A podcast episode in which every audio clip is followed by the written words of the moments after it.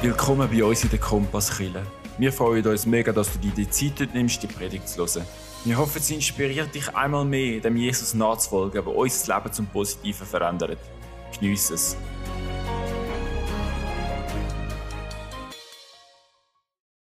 Hallo miteinander, ich begrüße euch ganz herzlich zu dieser Folge von heute vom Kompass Podcast über die goldige Regel.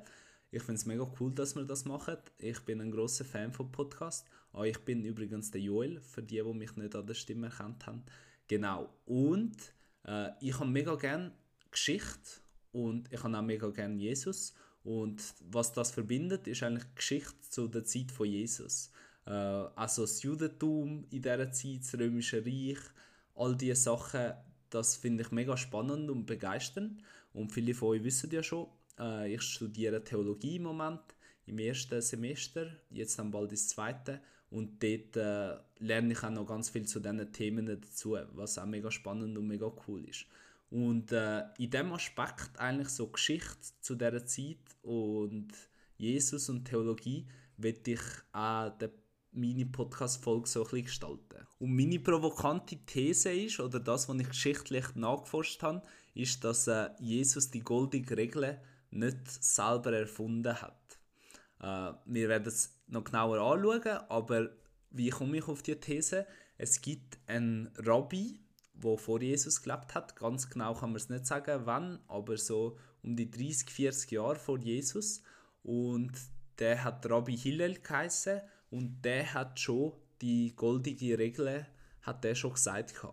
Äh, er es ist ein Nicht-Jude zu ihm gekommen und hat gesagt, kannst du mir das Judentum in dieser Zeit erklären, wo ich auf einem beistehe. Und er hat gesagt, ja, das kann ich machen.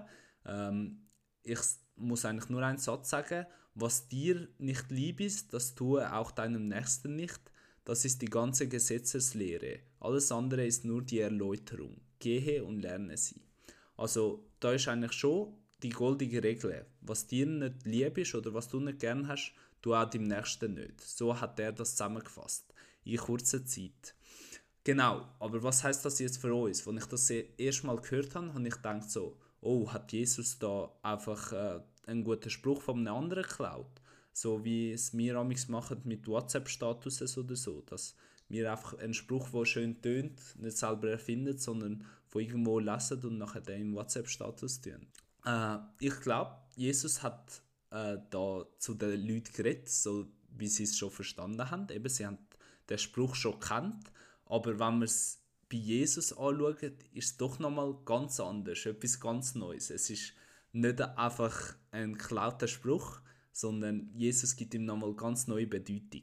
Ich lese aus meiner Bibel vor, was Jesus dann gesagt hat. Ich habe die neue Neues Leben Übersetzung. Geht so mit anderen um, wie die anderen mit euch umgehen sollen. In diesem Satz sind das Gesetz und die Propheten zusammengefasst. Das erste Hören tönt vielleicht recht ähnlich, aber vielleicht ist dir auffallen, dass bei Jesus nicht so passiv oder so defensiv ist. Also der Rabbi Hillel hat ja gesagt, was du nicht gern hast, du auch an den anderen nicht. Aber Jesus sagt, gang so mit anderen um, wie du willst, dass die anderen mit dir umgehen. Es ist proaktiv, es ist so Bausreich von Gott. Es ist nicht so einfach bis lieb zu den anderen und tu nichts Böses, sondern gang und schaff das Gute. Und ich glaube, das ist also für uns die Ermutigung und eine Challenge, vielleicht für die Woche oder für unser ganzes Leben, dass wir nicht einfach nur passiv, nicht nur das tun, äh, wo wir selber nicht gern haben, den Menschen, sondern wirklich aktiv mit anderen so umgehen, wie wir wollen, dass andere mit uns umgehen. Dass wir zulassen, dass wir Geduld haben, dass wir im Verkehr mal gnädig sind, äh, auch wenn der vor uns nur 50 fährt im 80er oder was auch immer. Dass wir aktiv gute Gedanken denken und nicht nur einfach defensiv denken, ja, ich tue ja nichts Böses am anderen. Ich glaube, so können wir das Königreich von Gott in dieser Welt verbreiten und die Welt braucht das recht dringend. Und ich glaube, wir müssen es auch nicht aus uns selber raus, sondern Gott, Jesus und der Heilige Geist hilft uns dabei und das ist eine mega Ermutigung. Ja, ich wünsche euch Gottes Segen für dem Umsetzen heute und die Woche und unser ganzes Leben, durch und ich hoffe, es hat euch etwas gebracht. Sind ganz fest gesegnet und bis bald. Ciao miteinander. Wie gut ist es doch immer wieder von unserem Jesus zu hören und über ihn nachzudenken.